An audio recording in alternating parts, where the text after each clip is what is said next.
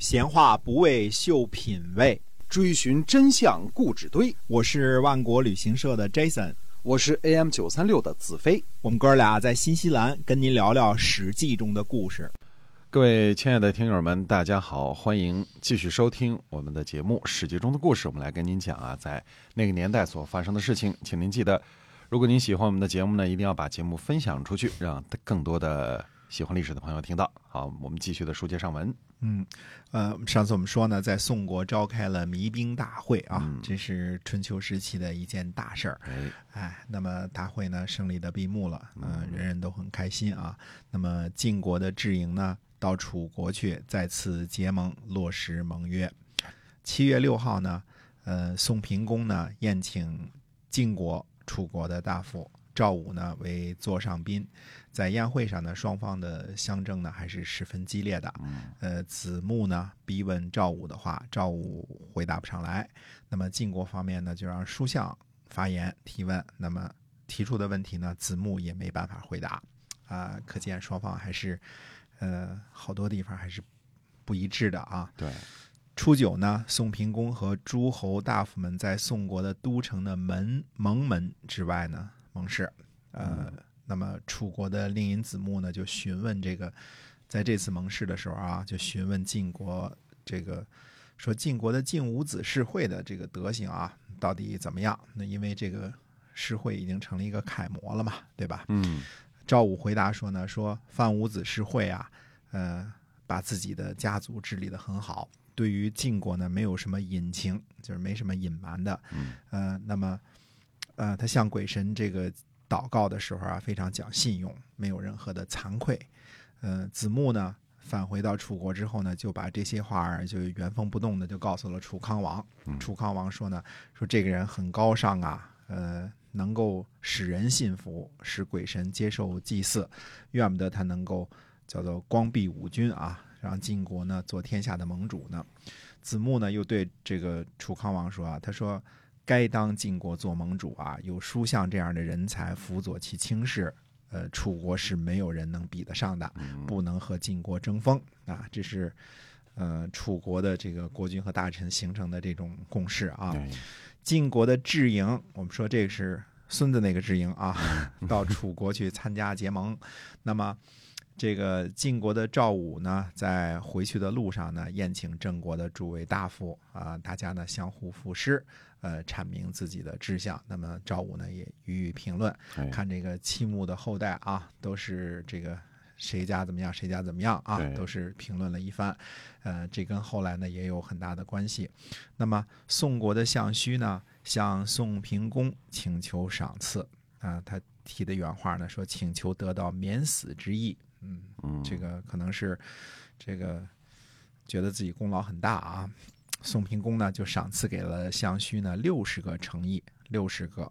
项须呢，就拿这个赏赐的这个这个册书啊，就去呃显摆给这个子罕。呃，子罕说呢，说这个凡是诸侯小国呀，呃。这个都会受到晋国和楚国以武力的威胁，嗯，呃，害怕之后呢，就上下辞和，辞和之后呢，国家才能安定。侍奉大国呢，是为了生存，没有威胁呢，就会骄傲，骄傲呢，就会产生动乱，产生动乱呢，就会灭亡。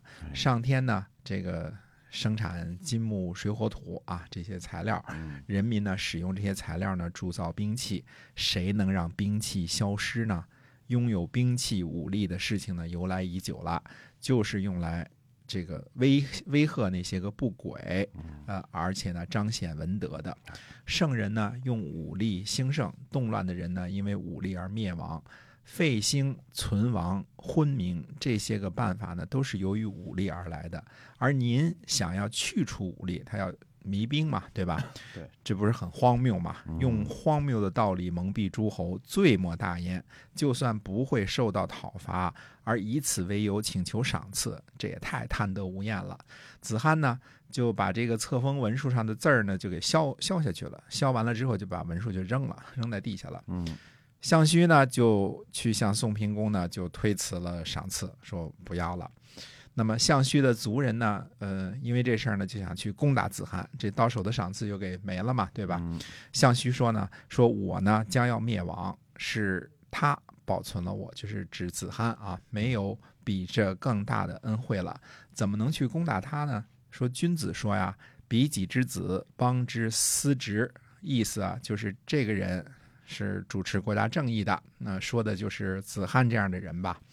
然后呢，他又赋诗说呢：“何以续我，我其收之。”意思呢，就是他赐给我什么，我就全盘接受。说的就是我项须吧，啊，只是项须的觉悟啊，没有说这个怨恨子罕。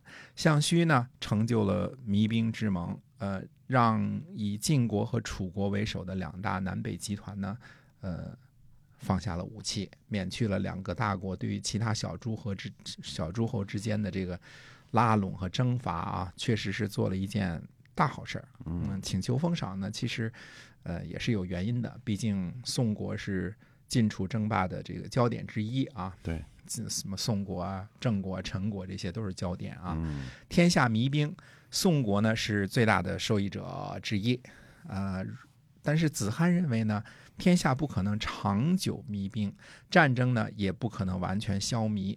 如果项须以此为由请赏呢，最后弭兵进行的不顺利，那项须到时候呢是最先倒霉的，对吧？所以劝他不要接受封赏。而项须呢，也确实领会了子罕这一片好意，没有让自己呢在这个贪婪的道路上啊越走越远。嗯，公元前五百四十六年的这个弭兵之盟呢，基本上终结了自齐桓公、晋文公以来的啊北方老贵族诸侯和南方新兴的楚国之间的大规模的争斗，让天下的小诸侯国呢免去了不少荼毒，这个是它最大的意义吧，可以说啊，这个老诸侯这个之间的这个外战基本结束了之后呢，各个国家的大夫呢就。在架空诸侯国国君的这个道路上呢，就开始越走越快了。嗯这不禁让人想起来这个世谢所说的啊，没有外患就有内忧，没有内忧就有外患啊。嗯这这个话啊，有有它哲理的啊。那么中国的政局呢，到了春秋晚期呢，就向着另外一个方向前进了。呃，最后呢。呃，居然是导致了春秋时期这个所谓的联邦制的这种形式的解体，而向着更加残酷和混乱的战国方向发展了。呃，有的时候历史呢就是很诡谲啊。这个弭兵呢，可能短期来说是个好事儿，但是长久来说呢，并没有，并没有这个真正的消弭战争。而到了战国时候呢，越打越厉害了。等于说老的矛盾解决了，其实新的矛盾呢还在成长之中。吴国和楚国的这个争斗啊，呃，形成了这个春秋晚期另外一对儿主要的矛盾。吴楚之间的争斗呢，又引起了这个春秋晚期吴越争霸的风云，中间呢还夹杂着这个新兴的这个东部大国啊，吴国和这个鲁国和齐国之间的矛盾，都在东边嘛，对吧？从江苏、山东那么一路，呃，也有这方面的矛盾，呃，还有这种霸主政治的延续。那么春秋晚期这七八十年的这个历史啊，只有比这个前两百多年的这个历史啊更加的波澜壮阔和这个跌宕起伏啊。我们说公元前五百四十六年的这个弭兵之盟以后呢，呃，我们要回到齐国看看崔杼。把持着这个朝政之后的齐国呢，会有一些怎么样的变故？要知道齐国会产生一发生一些什么事儿呢？那么下回跟大家接着说。好，我们今天啊《史记》中的故事先跟大家聊到这儿，感谢您的收听，我们下期再会。再会。